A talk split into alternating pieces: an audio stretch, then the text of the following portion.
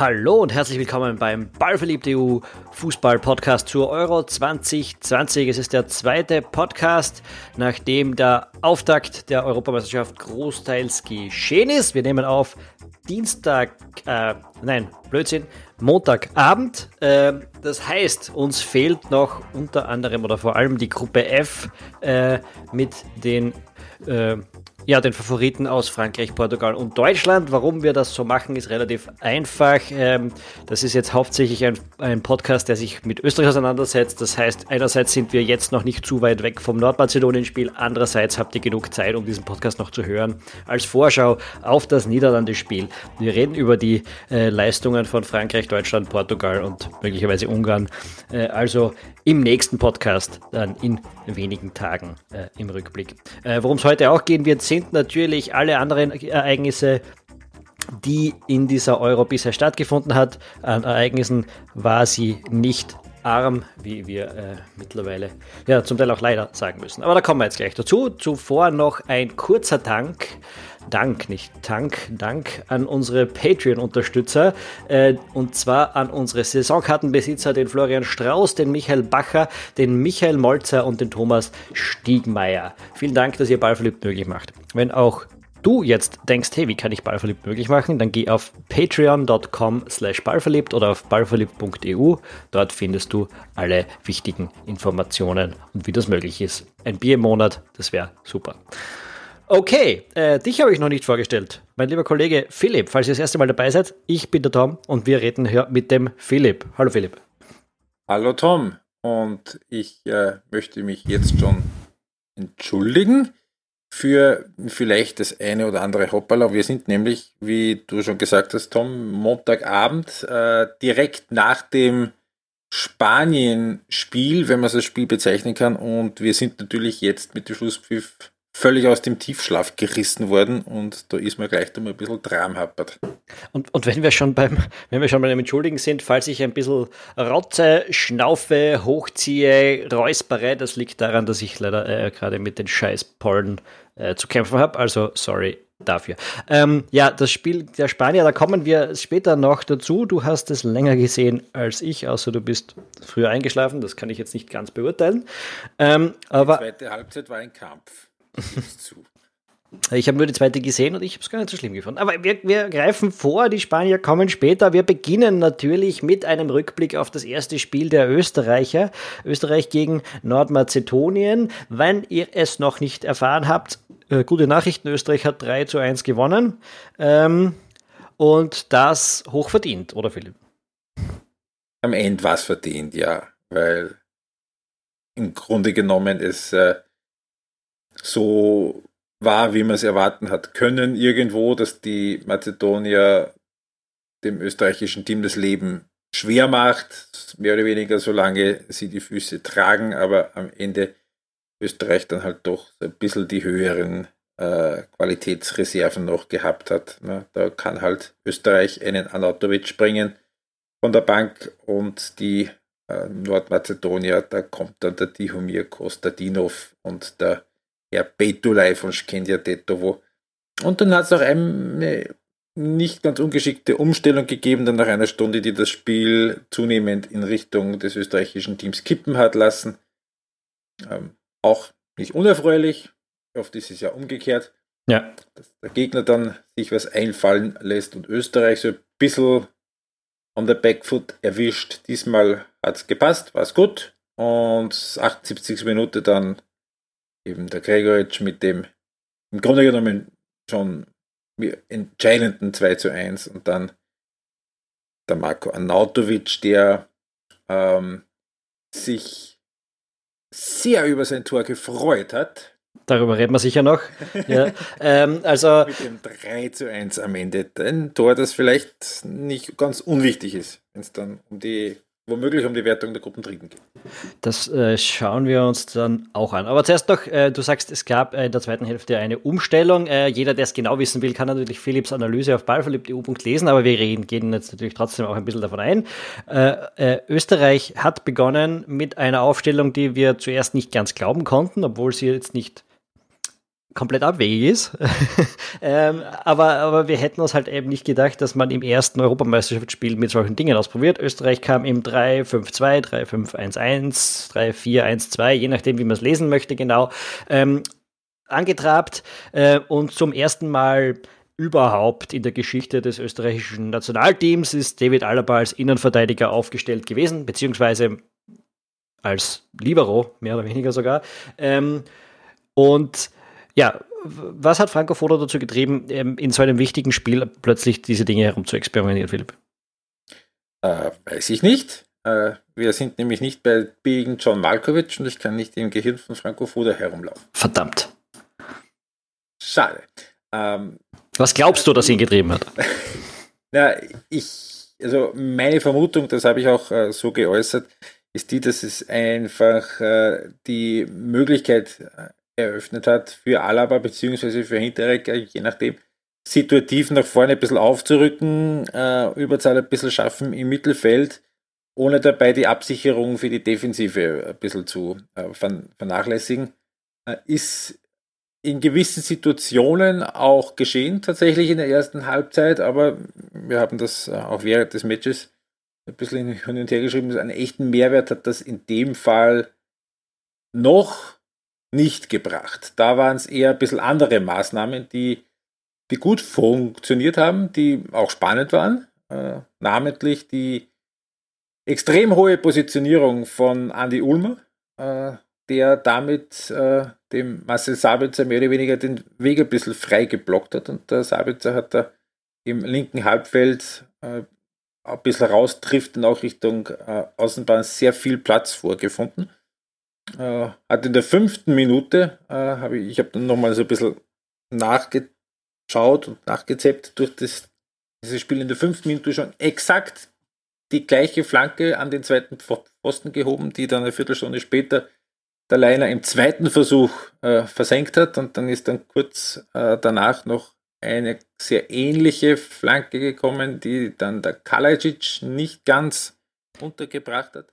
Ja, da sind noch ein paar gekommen und eine, die dann zu weit war, nochmal für, für, für ja. Leimer oder was, äh, der Leimer oder Leiner, weiß ich nicht, wer da gerade durchgerannt ist, aber die, die Aktion war auf jeden Fall äh, kein Zufall. Also entweder haben sich die Räume einfach permanent so ergeben, weil die Mazedonier das nicht zu verteidigen wussten, oder äh, es war, oder beziehungsweise wahrscheinlich beides, war es ein geplanter Spielzug für die Österreicher in dieser Partie.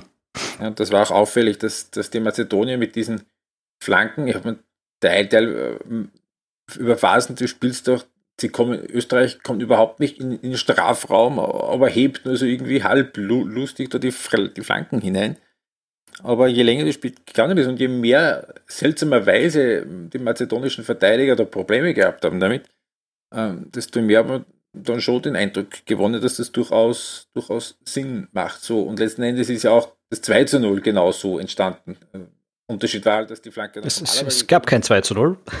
ah, 2 zu 1 beim zweiten österreichischen Tor war auch Flanke da von der, von der linken Außenbahn. Unterschied war halt, dass sie vom Allerball gekommen ist und nicht vom Sabitzer, aber im Grunde Bl war es ein sehr, sehr ähnlicher Spielzug. Ja, bloß er ist nicht über die Abwehr auf den langen Pfosten gegangen, sondern vor die Abwehr äh, flach, mehr oder weniger. Äh, drei schöne Tore eigentlich der österreichischen Nationalmannschaft, äh, kann man nichts sagen. Ähm, aber bevor es so weit gekommen ist, also erstens, ähm, wir haben schon gesagt, es gab eine Umstellung in der zweiten Hälfte bis dorthin hat das nicht ganz so funktioniert, ähm, wie sich wie sich's Franco Foda vielleicht vorgestellt hat. Und ähm, es ist, was, was ich mir sehr stark gedacht habe in der ersten Hälfte, ist eben, der Alaba ist dort, wo er steht, in diesem Spiel. Also ich, sag, ich rede jetzt wirklich von diesem Spiel, weil ich habe dir vor vier Tagen, glaube ich, mal so ein bisschen eine Fantasieaufstellung geschickt, wie ich, mal, wie ich die Österreicher mal gern sehen würde. Und da war der Alaba in der Innenverteidigung. Äh, ähm, auf einer der Seiten zumindest. Ähm, und da war äh, Österreich in einem sehr ähnlichen System, in einem 3-4-1-2. Ähm, also von dem her verstehe ich schon, was Franco Foda sich dabei gedacht hat. Nur in diesem Spiel mit diesem Mazedonien als Gegner, die eben auf eine gewisse Weise spielen, ist mir sehr oft vorgekommen, der Alaba ist da hinten nicht nötig. Ähm, wir hätten die Spieleröffnung auch nur mit entweder Alaba oder Hinteregger machen können. Äh, und, und vorne dann halt eine Anspielstation mehr gehabt. Und das wäre nicht unwichtig gewesen, weil in, Öst, in dieser ersten Hälfte vor allem, aber auch noch in Teilen der zweite, zweiten, die Österreicher extrem undynamisch wieder vor herumgestanden sind. Genau das, was wir eh schon in den Vorbereitungsspielen besprochen haben. Ähm, keine Bewegung, irgendwie keine Automatismen, die Löcher kreieren, die Chancen aufmachen. Ähm, keine ist in dem Film falsch, weil wir schon gesagt haben, das gab diesen, diesen Move mit Sabitzer, der sich rausfallen lässt. Äh, also natürlich haben sich die, hat sich die Mannschaft und hat sich der Foda was überlegt, aber eben nicht genug, um wirklich die Nominanz auszuspielen, die man gegen Nordmazedonien haben sollte, bei allem Respekt. Also ähm, es hat dann eben diese Umstellung in der zweiten Hälfte gebraucht, über die Alaba mehr ins Spiel gekommen ist, weil er eben aus dieser Libero-Position rausgezogen wurde auf die linke Innenverteidigerposition zumindest und er dann die Lösung, äh, die Position hatte, wo er sich lösen konnte und mitgehen konnte, die vorher Hinterecker hatte, der guter Spiel eröffnen kann, aber dann natürlich weiter vorne im Feld nicht die Fähigkeiten von einem Alaba hat, um das Spiel zu prägen. Ja, also was war die Umstellung? Relativ banal, Alaba und Hinteregger haben einfach die Seiten, äh, die Plätze getauscht. Da war der Hinteregger dann der zentrale Mann in der, in der, in der Dreierkette, der Alaba der Linke und dadurch einfach auch systembedingt irgendwo, zumal die Mazedonier dann umgestellt haben und einen defensiveren Achter auf diese Seite gebracht haben, hat der David Alaba einfach sehr viel Platz gehabt, dass er da von hinten nach vorne stößt, ein bisschen Tempo auch aufnimmt und damit auch den Marcel Sabitzer entlastet, der eben durch den Wechsel von Mazedonien ein bisschen äh, näher einen Gegenspieler bekommen hat und, und äh, dadurch hat sich eben dieses das, das Gleichgewicht, weil Öster, Österreich war nach dieser, dieser, dieser 20., 22. Minute, nach dieser nächsten Chance nach dem 1 zu 0 äh, sehr harmlos geblieben und äh, kein bis zum bis, bis, kurz nach einer Stunde keinen Torschuss mehr zusammengebracht. Also das Spiel ist so ein bisschen bei 1-1 vor sich hingeplätschert und wie du schon gesagt hast, weil extrem statisch im Aufbau. Der Marcel Sabitzer hat sehr früh schon immer wieder mal die Hände gehoben, sagt, ja, Freundl, macht irgendwas, stützt sich irgendwo hin, wo ich anspielen kann. Ähm, und weil es ja auch des Öfteren so war, dass der einzige Österreicher, der sich wirklich bewegt hat, der mit dem Ball war.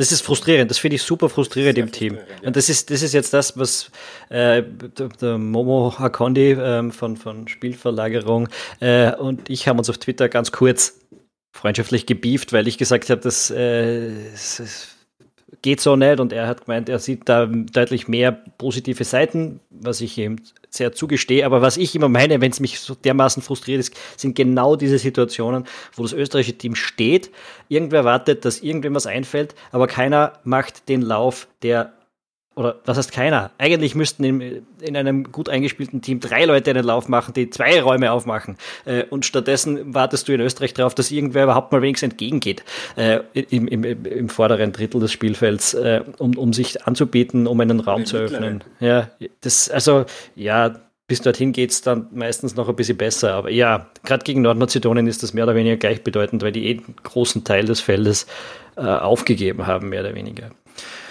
Ähm, ja, das war die Partie. Dazwischen ist ein Slapstick-Tor passiert. Äh, das wirklich. Aber auch wieder alle zusammen ge geholfen. Ja, also die Nordmazedonier wissen eigentlich, glaube ich, bis jetzt noch nicht genau, wie das Tor ihnen passiert ist, äh, aber, aber alle Österreicher haben hart daran gearbeitet.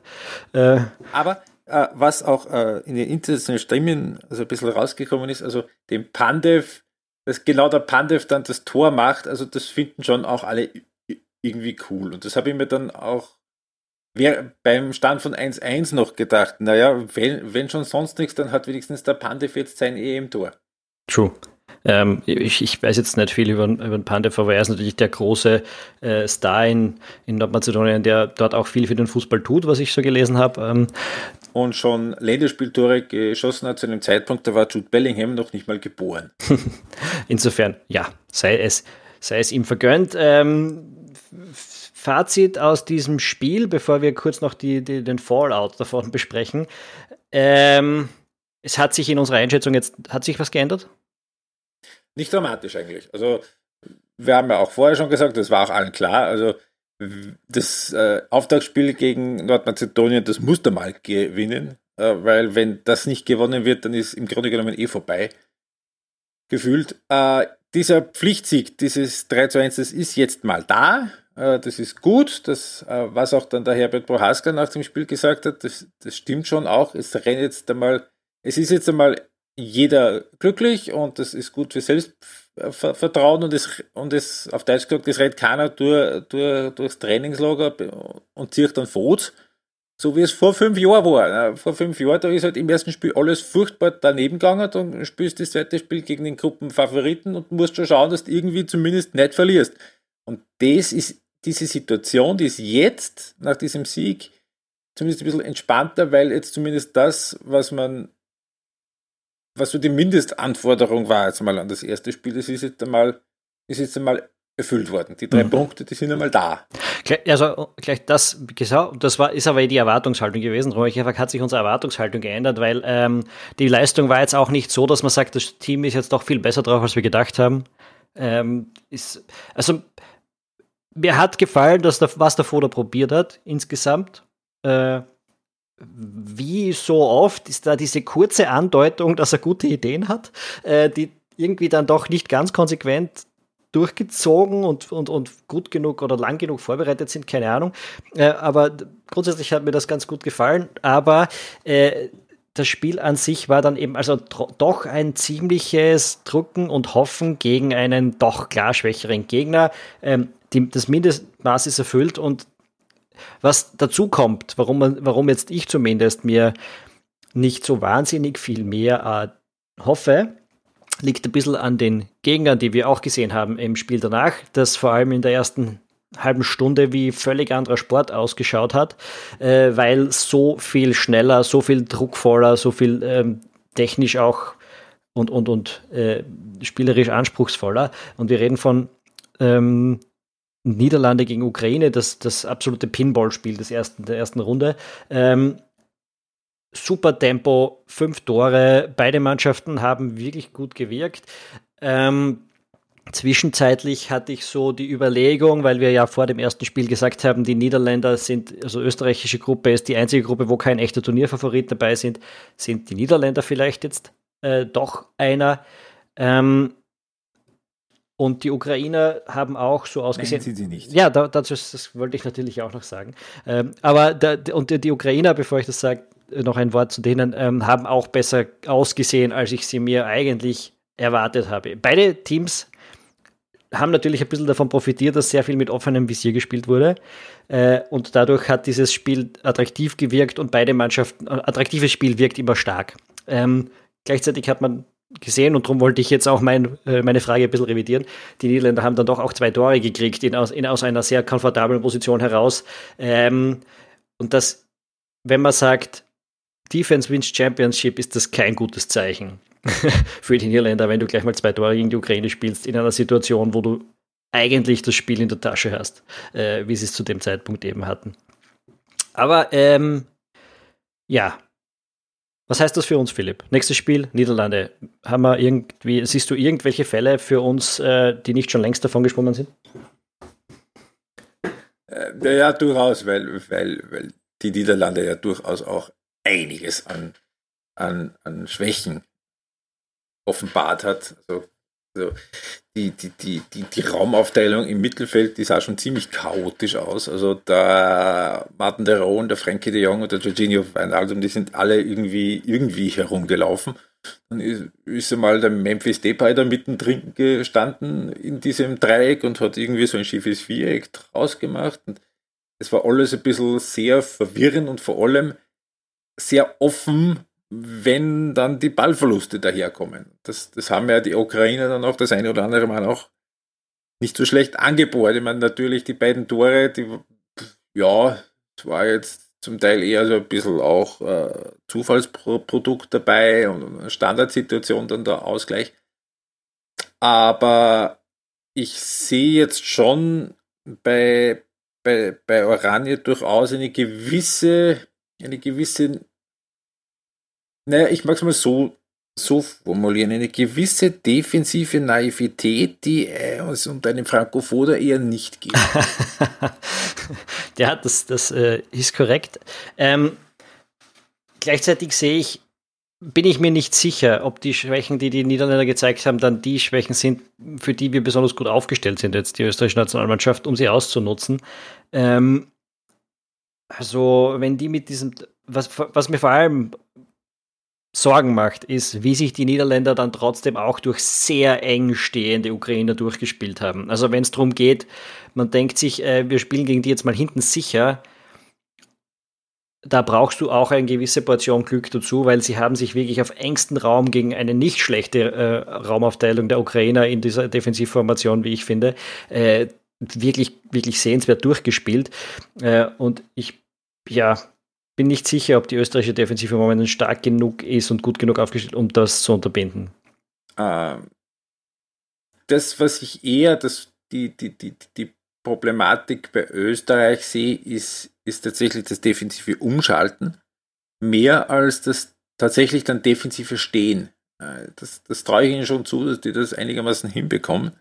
Das sind ja auch keine völligen Vollidioten bei Österreich, die in der, Def in der Defensive Nein, spielen. Gar nicht. Aber diese, keine Ahnung, vielleicht spielen wir wieder gleich wie jetzt im ersten Spiel, vielleicht aber wieder auch mit einer Formation, die noch nie ja. gemeinsam gespielt hat. Also äh, ja, vielleicht, vielleicht, vielleicht will er es auch im 4-4-2 runterverteidigen wie die, wie die, wie die, wie die Schweden heute. Ne? Also kann ja genauso gut sein und, und, und wird auch zu der Ankündigung passen, dass er ja im Vorfeld vom Turnier schon gesagt hat, dass Holland so das Spiel ist, wo man es wahrscheinlich am vorsichtigsten, am vorsicht, vorsichtigsten, na, schwierig, ja. angehen wird. Äh, drum, hm, ich, ich weiß tatsächlich eher, was ich, was ich von Holland erwarte, als was ich von Österreich erwarte. Stimmt. Aber was du gesagt hast, äh, stimmt natürlich. Das defensive Umschaltverhalten ist, ist mehr das Problem als das Zerstehen tatsächlich, wahrscheinlich bei Österreich.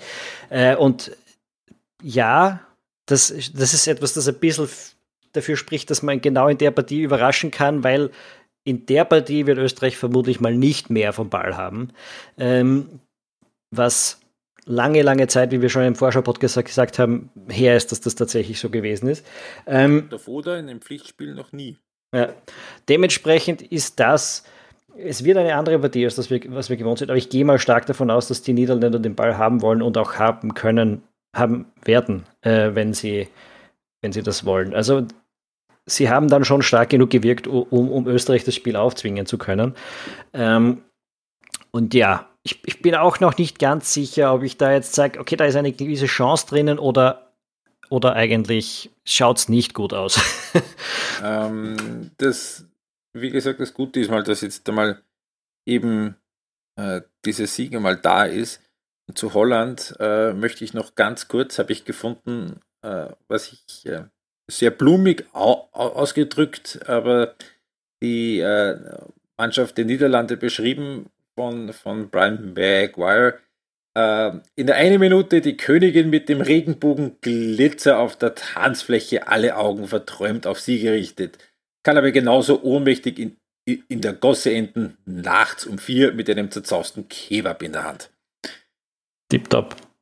Tipptopp. Äh, ja, das ist eben. Äh, Niederlande ist ein bisschen die Wundertüte, ne? Hm. Also das war, und das ist ja auch genau eben der, der Punkt, warum das, warum das Spiel gegen die Ukraine so unterhaltsam ausgesehen hat, ne? weil halt, weil sie sich halt nicht viel irgendwie mit, mit, mit äh, defensiver Stabilität und Absicherung hinten herumgeschlagen haben, sondern einfach nur Holodoro irgendwie schnell nach vorne und was da im Mittelfeld ist und irgendwie mit ab, wurscht. Einfach halt nach vorne und auf ich, ich finde ich finde Weghorst und ja hat cool ausgesehen aber Turniere gewinnst du so nicht das stimmt. Gleichzeitig glaube ich, dass du das, was du jetzt, so wie du es jetzt dargestellt hast, wenn man das Spiel nicht gesehen hat und jetzt nur an diesen Worten misst, kommt, kommen die Niederländer ein bisschen zu schlecht weg. Also es war, es ist jetzt nicht Holler der Roh, schau mal, was passiert gewesen. Es war schon durchdachtes Spiel, finde ich. Ähm, in, in, das Gefühl hatte ich nicht immer. Vielleicht nicht immer, ja. Das, aber das ist ja eh, was wir vorher von den Niederländern gewusst haben, dass sie nicht konstant äh, sein dürften. Wahnsinn. Ja. Ähm, aber, aber ganz grundsätzlich waren da schon viele Dinge drin, die ich gut fand. Äh, Nur, ja, ja, also es ist jetzt nicht einfach nur zufällig, haben sie die Partie nicht gewonnen oder mit äh, blind nach vorne. Ähm, du sagtest es schon. Äh, wichtig ist, dass man diese Partie gewonnen hat gegen Nordmazedonien. Einerseits, äh, weil, also vor allem einerseits wegen der, wegen der Psyche, aber andererseits auch wegen drei Punkte sind wichtig in diesem Kampf um den zumindest dritten Platz, wenn es dort auf die Punkte ankommen sollte. Äh, gleichzeitig haben einige Ergebnisse dem schon wieder ein bisschen einen Strich durch die Rechnung gemacht. Ähm, bevor wir dazu kommen, welche äh, und was da passiert ist, äh, ganz kurz aber noch zu Marco Arnautovic. Du hast das kurz angesprochen. Er hat sich sehr über sein Tor gefreut. Er hat es auf eine Weise gezeigt. Marco Arnautovic. Ähm, komplett ausgezuckt. Einfach äh, hat dem Vernehmen nach, ich bin kein Lippenleser, aber was man so liest, äh, eine sehr üble Tirade losgelassen und seine Worte hinterher lassen auch vermuten, dass es tatsächlich gesagt hat. Wir werden also sehen, ob wir den überhaupt zur Verfügung haben werden, den Marco in den nächsten Spielen, because da kann auch eine Sperre rausschauen, wenn sich das bestätigt. Ähm, ja, was, was, was passiert? Echt schon, Alioski wird ihn einfach eine halbe Stunde lang bös provoziert haben und, und äh, ja. Solange war der Anatovic gar nicht am Feld, oder? Also, ähm, oh ja, Anatovic eingewechselt 58. Tor war, 9, okay. war 89. Ja. ja. Und da hat er halt gesagt, du ähm, der Pappen. Ja, naja, nicht ganz. Also es ist schon, es, es, es ist was Übleres. es ist was Übleres. Ähm, es ist, es fällt natürlich, oder, und das glaube ich ihm, wenn er das sagt. Er, er, der, der Vorwurf jetzt, den wir noch nicht ausgesprochen haben, ist, dass es rassistisch gewesen ist, was er gesagt hat. Und was ich schon glaube, ist, dass der Marco Arnautovic das nicht aus einer ideologischen, rassistischen Position heraus sagt, sondern einfach, weil er gewisse Dinge, gewisse Beschimpfungen, die im Endeffekt rassistisch sind, internalisiert hat in, in so einer Situation. Ähm, und dass ihm das dann rausschwappt äh, in dem Moment. Äh, und äh, ja, dass er kein, dass nicht immer alles sehr durchdacht ist, was Marco Arnautovic sagt, wissen wir. Ähm, ja, man wird sehen, wie die UEFA damit umgeht. Äh, man kann sich sicher nicht beschweren, wenn er gesperrt wird. Äh, blöde Geschichte, ehrlich gesagt. Äh, völlig unnötig auch. Beim 3-1 gegen den Underdog in der 90. Minute mit größeren Aufgaben voraus. Naja. Ähm, Wo man ihn brauchen können würde. Ja, schau mal. Ja, vor, allem, vor allem eben, und das möchte ich schon noch ansprechen, äh, weil er nach seiner Einwechslung ja doch ziemlich Schwung gebracht hat und das, das sehr, sehr, sehr wohl eine, eine, eine Verbesserung auch im Spiel war. Jetzt nicht so sehr als, als Argument gegen Sascha Kalajdzic, sondern halt wirklich als, als, als positiven Aspekt für den Marco Anatovic, der war halt sofort drin im, Spiel. Der war, glaube ich, eineinhalb Minuten am, Feld und hat schon die erste Chance gehabt. Mhm. Stimmt, äh, die Auswechslungen in der Form haben wir noch nicht besprochen. Anatovic haben wir jetzt. Herr Gregoritsch hat seine Sache auch gut gemacht. Vor allem, ich war ein bisschen verwirrt im, im Moment. Ich hätte mir eigentlich gewünscht, dass man den Kalajdzic und den Anatovic vorne lässt. Äh, ähm, und habe nicht ganz verstanden im, im ersten Moment, warum der Gregoritsch da kommt. Er hat es schlussendlich mit zwei Situationen, finde ich, äh, gerechtfertigt. Nämlich einerseits die, die, die, Chance, die du gleich angesprochen hast, die der Autowisch ihm aufgelegt hat.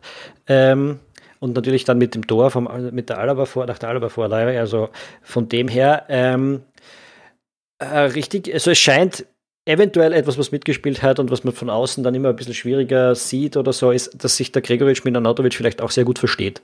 Ähm, und dass dieser Doppeltausch auch aus der Situation heraus aus, der, aus dem Gedankengang raus, Gedankengang raus. Logisch mal. Freundschaftlich von der Körpersprache der Umgang, wie die beiden auf ihre Auswechslung, also, also auf ihre Einwechslung äh, gewartet haben. Mhm. Also das, das, das, kann ich mir schon vorstellen. Ähm, ja, und der andere Wechsel, der noch ähm, Einfluss hatte aufs Spiel, das war in der Halbzeit, ist der Philipp hat gekommen von Alexander Dragovic. Dragovic und die EM, ich glaube, das wird keine große Freude, Freundschaft mehr doppelte Rissquetschwunde unter dem Auge. Ah. So, jetzt hat er drei EM-Spiele gemacht. Im ersten ist er ausgeschlossen worden, im zweiten hat er einen Elfmeter verschossen, im dritten hat er sich verletzt. Oh. Hm. Das. ja, das, das große Highlight kann noch kommen. Wir, wir, wir, wir wünschen es ihm. Ähm, Ja, okay, damit haben wir, glaube ich, jetzt aber das Österreich-Spiel durch.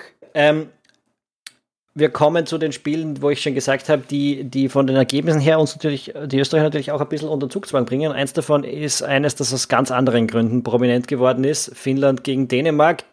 Ähm, Finnland hat das Spiel 1 zu 0 gewonnen. Ähm, es gibt. Mit dem einzigen Torschuss.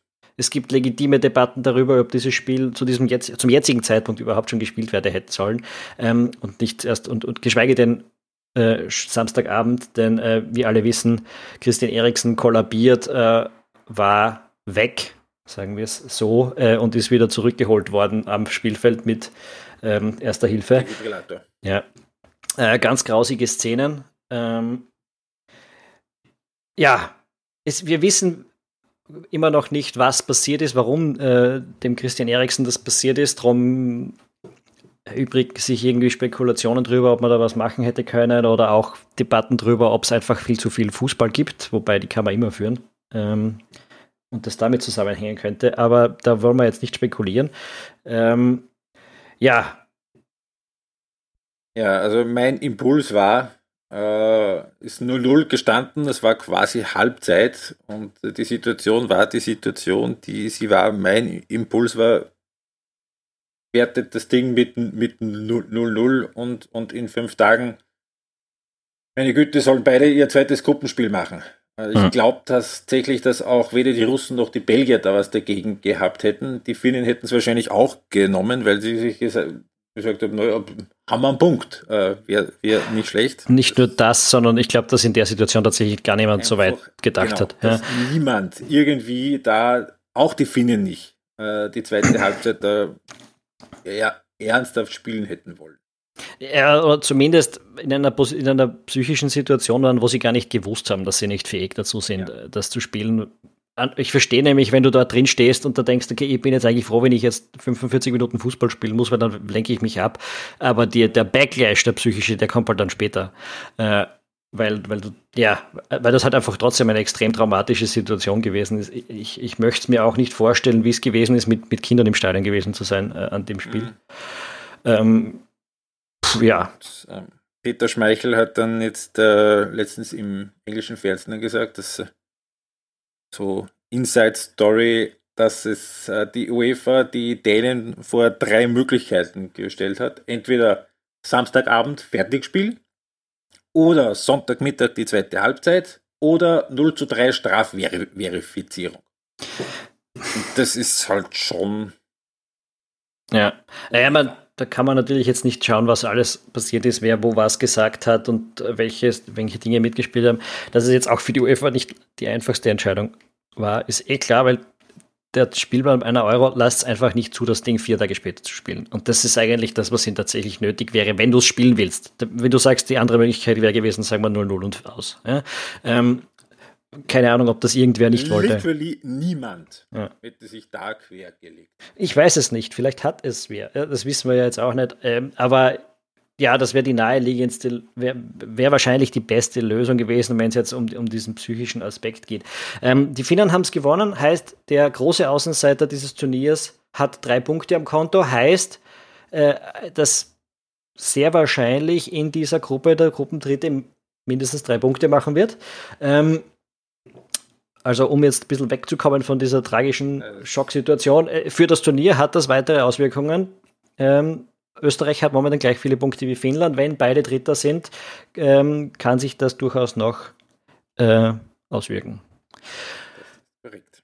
Ähm, anderen Gruppen, die Schweiz und Wales haben sich 1-1 getrennt, dort also noch keiner mit drei Punkten, aber dazu hat dadurch beide natürlich Chancen auf vier Punkte äh, in der Gruppe. In der Gruppe D, die wir ja auch schon gesehen haben, haben England und Tschechien gewonnen. Wenn man davon ausgeht, dass auch die Kroaten noch ein Spiel gewinnen werden, sind dort auch drei Punkte einmal Minimum am dritten Platz äh, stehen. Und auch die Gruppe E, ja, Spanien und Schweden sind da momentan die zwei Teams mit einem Punkt. Die Slowakei hat einen Wunderdreier gemacht, äh, dementsprechend auch dort wahrscheinlich drei Punkte. Äh, drei Punkte werden vermutlich ja, nicht genügen. Ja, also na, schaut momentan einfach wirklich nicht danach aus. Und wenn man jetzt dann der Gruppe F davon ausgeht, dass auch die Ungarn alle Spiele verlieren werden, was am Papier ja, so sein müsste. Ja, dann, dann sind drei Punkte scheinbar überall drin und zwei Gruppen sind sogar schon auf Kurs irgendwie mehr. Äh, das heißt, dieser Sieg gegen Nordmazedonien wird Österreich noch nicht reichen. Ähm, Vermutlich. Ja, man darf auf keinen Fall auf jeden Fall hoch verlieren äh, gegen die, die Niederländer. Korrekt. Und äh, zumindest ein X aus den verbleibenden Spielen wäre schon praktisch. Ja. Ähm, und jetzt kommen wir zu diesen anderen Teams, würde ich sagen. Äh, die Favoriten, wir haben sie schon in, im ersten Podcast angesprochen, haben eben Stand jetzt bis auf diese letzte Gruppe F alle schon gespielt. Äh, und alle relativ erwartungsgemäß, oder Philipp? Also ich war positiv angetan von den Italienern im ersten Spiel gegen die Türkei.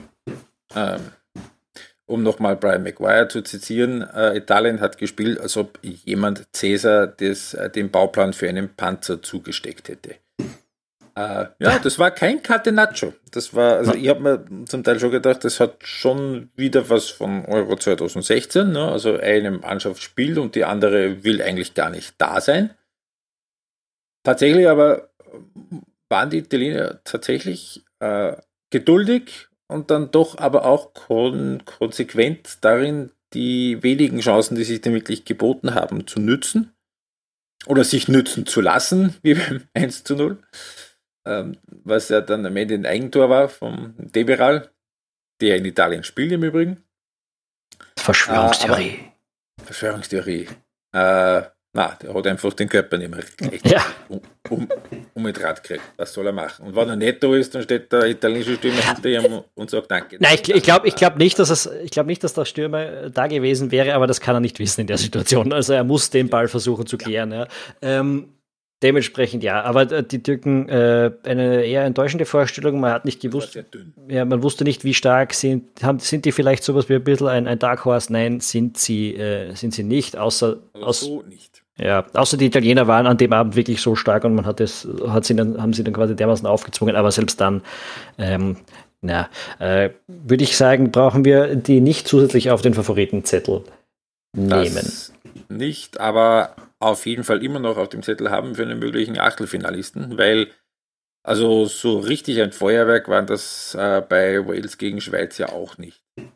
Ja, vor allem kein, also es war, ich fand, es war nett zum Anschauen, aber es war kein äh, gutes, also es war kein hochklassiges Spiel und ja, ja. beide sind in der Reichweite der Türkei, bestimmt. Ähm, das, das auf jeden Fall. Ähm, ja, die Gruppe ist auf jeden Fall für die Italiener schaut sehr gut aus, der Rest ist weiter offen, ähm, wie wir es eh schon vor dem Turnier auch gesagt haben. Genau, so ist es. Ähm, Belgien. Einmal möchte ich den netten Kollegen noch zitieren. Belgien hat gespielt wie Mike Tyson im Jahr 1986. Schwarze Shorts, keine Musik, kein Lächeln, kein Herumspiel. Gegner verräumen, Preisgeld einstecken, zurück in, in, ins Hotel. Business.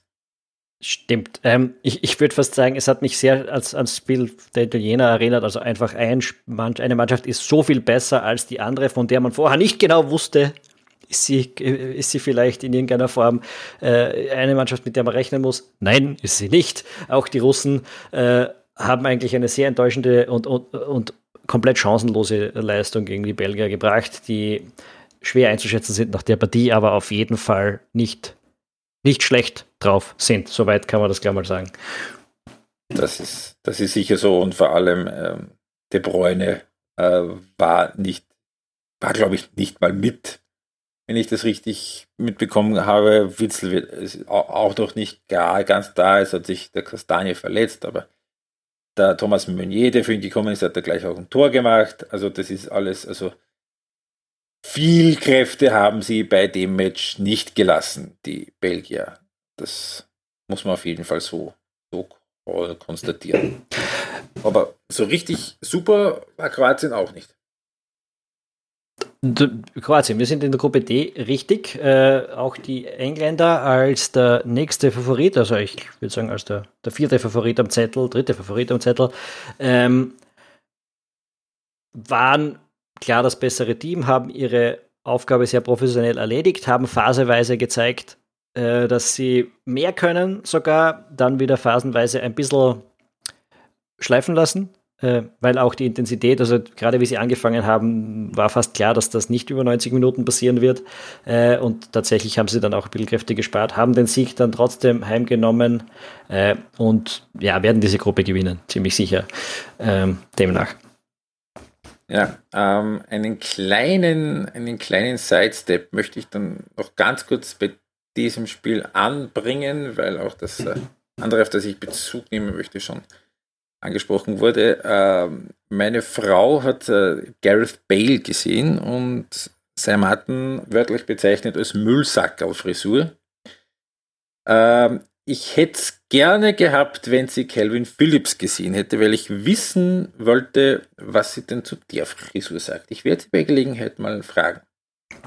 Calvin Phillips, äh, ja, aber Calvin Phillips, äh, äh, andere, andere, vielleicht weniger frisurenbezogene Meldung dazu. Gibt es einen guten Artikel im Athletic äh, über, wie der wieder zum Nationalspieler geworden ist. Ähm, und zwar, was Marcelo Bielsa damit zu tun hat bei Leeds, sein, sein Coach.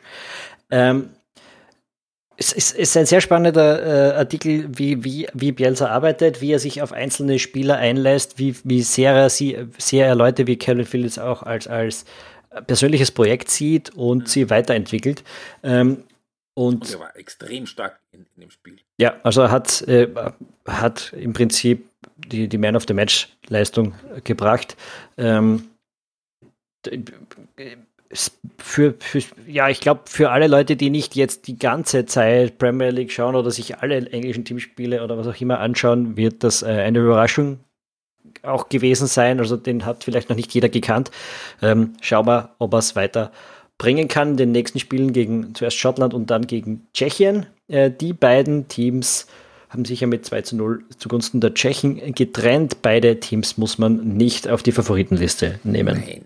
Äh, und auch der 2 zu 0 Sieg der Tschechen, der war absolut auf der schmeichelhaften Seite, weil das, was die angeboten haben, das war ausgesprochen dünn. Also ganz dünn. Wenn, wenn, wenn schon das schottische Team eigentlich spielerisch besser ist, äh, dann ähm, verbreitet es nicht viel Optimismus eigentlich aus Tschechien. Warum haben sie trotzdem gewonnen? Weil äh, Patrick Schick vor der Halbzeit eine sehr gute Flanke, eigentlich die erste wirklich gute, zielgerichtete Aktion der Tschechen sehr sehenswert zum 1 zu 0 verwandelt hat und kurz nach der Pause aus, ja, wie viel waren es? 40, 45 Meter aus einem, ja, aus einem Konter in Wahrheit, äh, aus 40, 45 Meter fast von der Mittellinie den schottischen Torhüter Marshall überhoben hat. Ja, weiß gar, nicht, ob, weiß gar nicht, ob man es als Konter bezeichnen kann. Ja, die, die Schotten ja, sind. schneller Bahn, ja. Äh, Schotten waren in der Vorwärtsbewegung. Der Torhüter war relativ weit aus seinem Tor heraus. Ja, ja. Gut, gut getroffen. Äh, gut getroffen. Wenn man, wenn man sagt, äh, das Tor des Turniers definiert sich aus der Schussqualität, dann ist das ein absoluter Anwärter. Den, äh, der war nicht leicht. Vor allem der Torhüter hat es dann fast noch zurückgeschafft. Wie, wie, du sagst, er war ein bisschen zu weit draußen, aber er hat es fast geschafft, aber der Schuss war zu hart, zu genau. Äh, und eigentlich hat er ihn einmal berührt gehabt vorher, ich weiß gar nicht. Also es war einfach ein sehr schönes Tor. Ähm, ähm, auch wenn wir von Schusstechnik sprechen, möchte ich noch ganz kurz das 1 zu 0 von Weinaldum im Spiel Holland gegen Ukraine erwähnen. Also mhm. das war auch schon ein Schüsschen. Ja, True Story. Wir haben überhaupt äh, erstens sehr viele Tore schon gesehen, vergleichsweise. Äh, schöne Tore auch gesehen und äh, wie wir erahnt haben, ist es natürlich nicht das ganz große Qualitätsfeuerwerk bei diesem Turnier.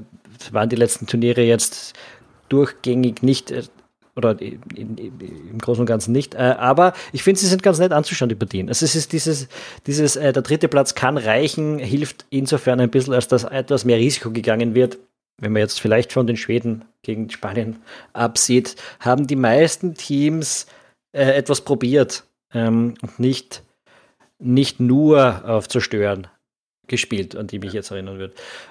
Ähm, also es ist nicht so dramatisch anzusehen wie andere Turniere schon, wo wirklich viel taktiert wurde in diesen äh, in dieser in dieser Anfangsphase. Gleichzeitig ist es jetzt natürlich so, dass ein paar der Favoriten schon nach der ersten Runde so gut wie durch sind. Ähm, und das könnte sich hinten raus noch ein bisschen auf die Qualität auswirken. Aber der Auftakt war jetzt mal nicht schlecht.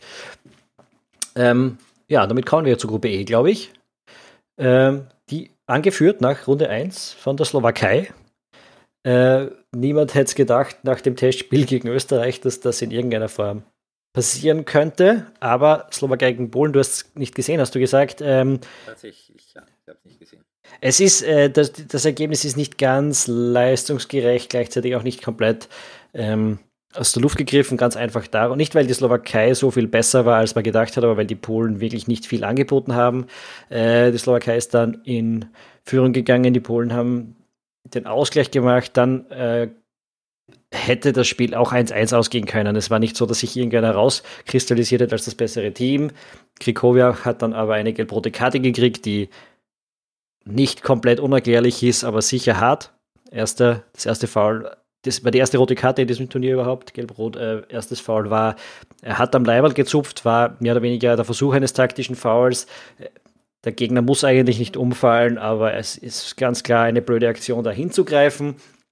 Dass es sich dann gerecht hat, liegt am zweiten Fall, dass völlig unstrittig eine gelbe Karte war, wo er mit dem Fuß über den anderen drüber radiert. Nicht absichtlich, aber halt doch äh, gelb ahndenswert und demnach ja zwei blöde Aktionen äh, und gelb-rot. Daran, da, daran haben die Slowaken sich dann schlussendlich hochgezogen und obwohl die Polen eigentlich dann, glaube ich, hinten raus von den Expected Goals her doch ähm, nochmal davon gezogen sind, äh, haben sie es gewonnen, äh, die Slowaken. Und ja, insgesamt, ja, angesichts dessen, dass, dass, die Polen eigentlich das bessere Team sein könnten, würde ich sie einfach als verdiente Underdog-Win äh, mitnehmen. Ähm, nicht gewonnen hat der Underdog im anderen Spiel, Schweden gegen Spanien. Ja, obwohl, ähm, glaube ich, was waren es am Schluss, muss nachschauen, glaube 18% Ballbesitz. Ich weiß nicht, nein, ich glaube, ich glaub, du meinst 18 Pässe, oder? also, das ist wirklich eine erstaunliche, eine erstaunliche Bilanz. Spanien, äh, ich hole es jetzt nochmal raus. Spanien hatte nicht nur 85% Ballbesitz, sondern äh, 917 Pässe zu 161. Während aber die Spanier 91 davon, 91 Prozent davon angebracht haben, das sind 830 angekommene Pässe, haben die Schweden von ihren 160 nur 55 Prozent angebracht. Das heißt, es sind nicht mal mehr pro Minute einen Pass äh, übergeblieben. Und von den 89 Pässen, die sie insgesamt erfolgreich gespielt haben, waren vier, äh, waren, waren, waren zehn nochmal lange Bälle, lange Bälle. Äh, weil, weil von ihren 160 Pässen jeder dritte einfach ein langer Ball war. Und mit langer Ball als Pass gewertet, glaube ich, meinen die Statistiker hier tatsächlich schon jeden Ball, den sie einfach aus ihrem Strafraum 90 Meter vorgedrauschen haben. Es war eine Frechheit. Es war eine Frechheit, was die Schweden hier angeboten haben. Die Spanier haben am Schluss ähm, auch mit der Chancenverwertung äh, zu hadern im Prinzip, äh, hätten vom Expected Goals her doch deutlich gewinnen müssen. Auch hinten raus noch ganz viele Chancen. Erste Halbzeit viele Chancen. Ähm, ja, was bleibt uns dann noch? Du bist ja eigentlich ein Schweden-Sympathisant. Ich bin eigentlich, ja, ich habe ich hab das im Vorgespräch gesagt, also ich bin durchaus ein Schweden-Sympathisant, aber das hat, das hat sogar mich genervt und geärgert. Vor allem, ich meine, die haben die zwei so riesige Chancen, dass sie das Ding dann irgendwie sogar noch gewinnen können. Also, und das wäre dann natürlich für die Spanier Auftakt gewesen wie 2010 die Niederlage gegen die Schweiz. Das, das war ja auch äh, nicht ganz unähnlich dem. Ähm, ja, die Spanier, ja, erste Halbzeit, da war noch ein bisschen Variation da tatsächlich in den, in den Aktionen und wie sie versucht haben, den Block ein bisschen auszuspielen, aber je länger dann die zweite Halbzeit gegangen ist, also das, das, das völlig eingeschlafen. Du hast das natürlich gesagt, dass im Schluss, in der Schlussphase gab es noch einige Chancen. Aber tatsächlich meine Lieblingsstatistik aus diesem Spiel ist, dass äh, in der ersten Halbzeit ähm, bei Spanien gegen Schweden Spieler, die in Frankreich geboren wurden, mehr Pässe haben als alle Schweden zusammen. Gemeint ist natürlich Aymeric Laporte, der in, der in Frankreich äh, geboren wurde und jetzt, jetzt eben für, für Spanien spielt. Äh, aber das, ja, das. ja, äh, ähm, ich habe dann, ich habe dann, das möchte ich noch ganz kurz sagen, ich, äh, zweite Halbzeit war dann mal äh, die, die, der, der, der Hinweis, ich habe es am ZDF gesehen, war dann der Hinweis darauf, dass es im ZDF-Stream die Möglichkeit gibt, auf die Trainerkamera zu halten. Und ich glaube tatsächlich, dass es interessanter ist, sich 90 Minuten lang Janne Andersson anzusehen, wie auf der Trainerbank sitzt, als sich 90 Minuten ein von Janne Andersson trainiertes Team anzusehen, so, so wie das heute war. Ja, die Spezialcamps in den Streams sind eine sehr interessante Erfindung. Das bringt mich zu einer Debatte, die ich eigentlich noch kurz anrichten wollte. Hast du eine, irgendeine Ahnung, warum diese Taktikcamps, die wundervoll sind, nur in jedem vierten Spiel angeboten werden? Also, das ist wirklich sehr irritierend, weil zum Beispiel auch bei den Engländern gegen Kroatien, das in Wembley stattgefunden hat. Das ist das Hauptstadion dieser Europameisterschaft. Es ist Wembley, es ist ein modernes Superstadion. Äh, und dort wird das, also wenn es nicht produziert wird, verstehe ich es nicht, warum genau dort nicht. Äh, und und wenn es doch produziert wird, verstehe ich es nicht, warum es nicht angeboten wird. Ich habe es tatsächlich nirgends gefunden. Ähm, ja. Und so relativiert sich die Auswahl der Stream-Angebote ähm, dann manchmal auch wieder. Aber immerhin, man kann meistens den Trainern beim Nasenbohren zuschauen. Wobei das kommt erst morgen. Achtung, Yogi Löw kommt. naja, ah sorry, sorry, Yogi. ähm, ja, wie gesagt, wie diese letzte Gruppe dann gespielt hat, darüber reden wir im nächsten Podcast. Ähm, es wird in wenigen Tagen wieder einen geben. Am Wochenende, wenn dann die Österreich-Partie wieder durch ist und die, die, Runde durch ist, werden wir wieder zu hören sein. Ähm, hast du noch was am Zettel, Philipp? Gut, dann würde ich sagen, wir lassen es für heute. Danke fürs Zuhören. Wenn ihr das erste Mal dabei gewesen seid, vergesst nicht, den Podcast zu abonnieren. Das geht auf allen Plattformen, auf denen man Podcasts hören kann. Äh, und natürlich freuen wir uns über Feedback auf ballfeld.eu zu unserer Sendung oder auch auf unserer Facebook-Seite über Diskussionen äh, zu dem, was wir hier gesagt haben und zu Euro ganz im Allgemeinen. Ähm, ja, wir hören uns in wenigen Tagen. Seid dabei, empfehlt uns weiter. Dankeschön und ciao. é vos.